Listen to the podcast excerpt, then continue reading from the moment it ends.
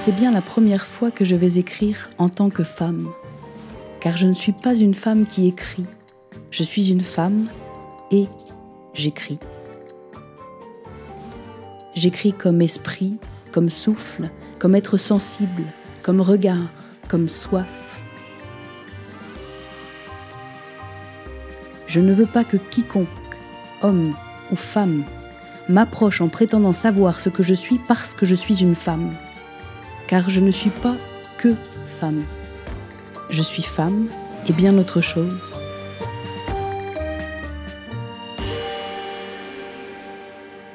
Sois belle et tais-toi. Qu'elle est belle. Oh, qu'il est beau. C'est ce qu'il faut dire devant tous les bébés. Pour les enfants, on commence à faire le tri, mais on le dit encore sans gêne devant une petite fille. Oh, comme t'es belle.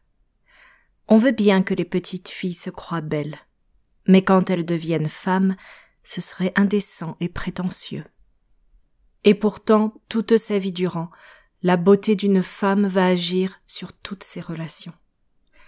Qu'on me comprenne bien, je ne parle pas de la beauté intérieure, du charme, du charisme, du fait de se sentir belle qui fait rayonner n'importe quel visage.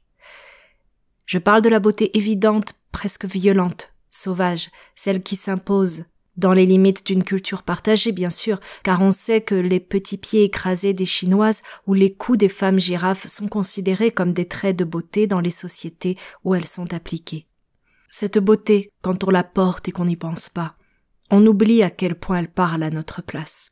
Quand on voit les têtes des hommes se retourner dans la rue et les traits des femmes se tirer quand dans une soirée on passe un peu trop de temps à parler avec leur homme. Quand on essaye vainement d'être ami avec un homme et qu'il faut l'exaspération amusée d'une amie pour nous faire comprendre qu'on est soit une tentation, soit une menace. Quand on remarque que tous les maraîchers du marché nous font des rabais sans raison apparente, et à nous plutôt qu'à d'autres, quand on essaye de se faire un carnet d'adresses et qu'on se retrouve dans l'appartement de messieurs de la cinquantaine célibataires qui, même sans se permettre un seul geste ambigu, sont en train de s'offrir la compagnie d'une belle jeune femme chez eux. À tous ces moments, la vérité qu'on veut ignorer nous murmure à l'oreille. Toi, sois belle, toi. Tu es une très belle femme et chacune de tes relations est marquée par moi. Quand j'écris, c'est simple. Mon physique ne joue pas sur la manière dont on va recevoir mes mots. Seulement je suis aussi artiste de scène, chanteuse et musicienne. Et quand je suis sur scène, rien à faire. Elle est là. Il faut faire avec, comme avec la voix qu'on a. Et il faut savoir en jouer comme d'un instrument. Sur scène, tout est affaire de séduction. On séduit avec la vérité qu'on fait passer à travers soi. Et pour bien la faire passer, on utilise ses talents de comédie, d'émotion, de précision du geste, de virtuosité, de grâce, d'expression, de justesse. Mais on touche, on touche vraiment avec sa fragilité, avec cet endroit vulnérable qu'on laisse s'entr'ouvrir parce que la technique est maîtrisée, parce que le travail est fait, parce que le cadre est là.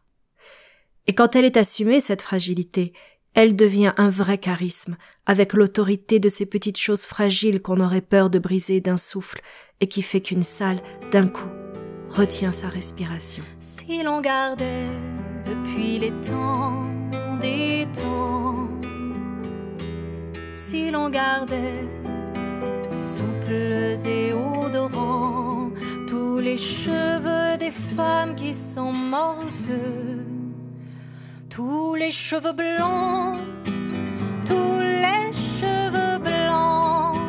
Quand la beauté impose tout son charisme, il faut bien du travail pour que la fragilité se fasse une place. Et les cheveux couleur de feuilles mortes. Pour être autre chose qu'une jolie chose dans la lumière.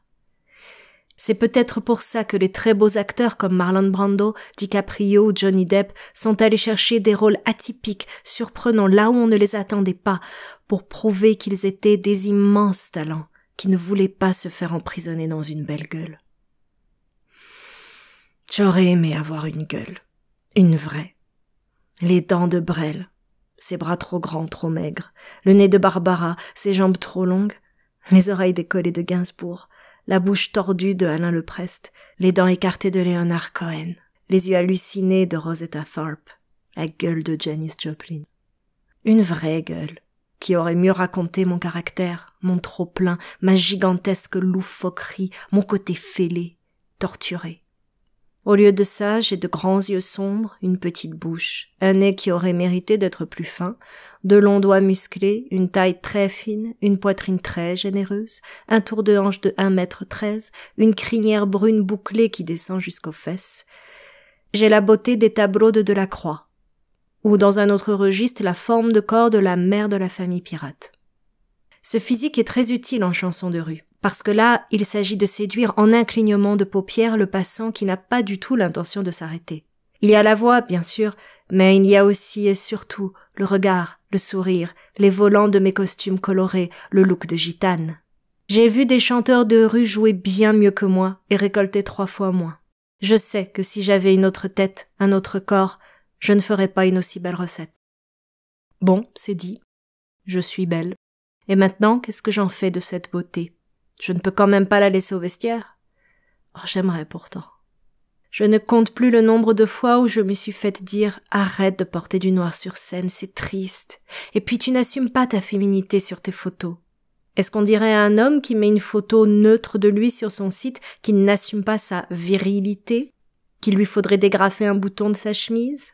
Quand dans un de mes spectacles je parle d'un détenu que j'ai rencontré en prison de la solitude de nos communications par écran interposé, du ventre plein de plastique des albatros, que vient donc faire ma beauté là-dedans?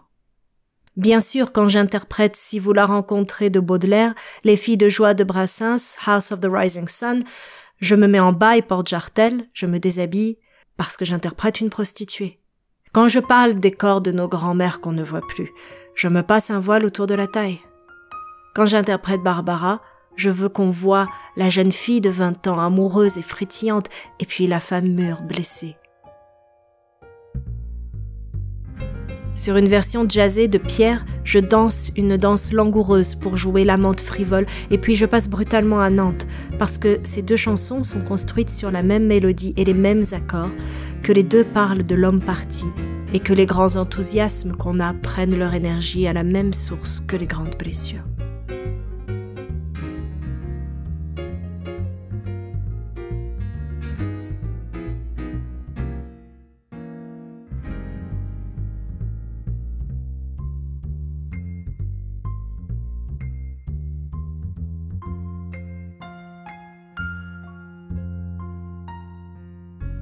Mais que retient-on?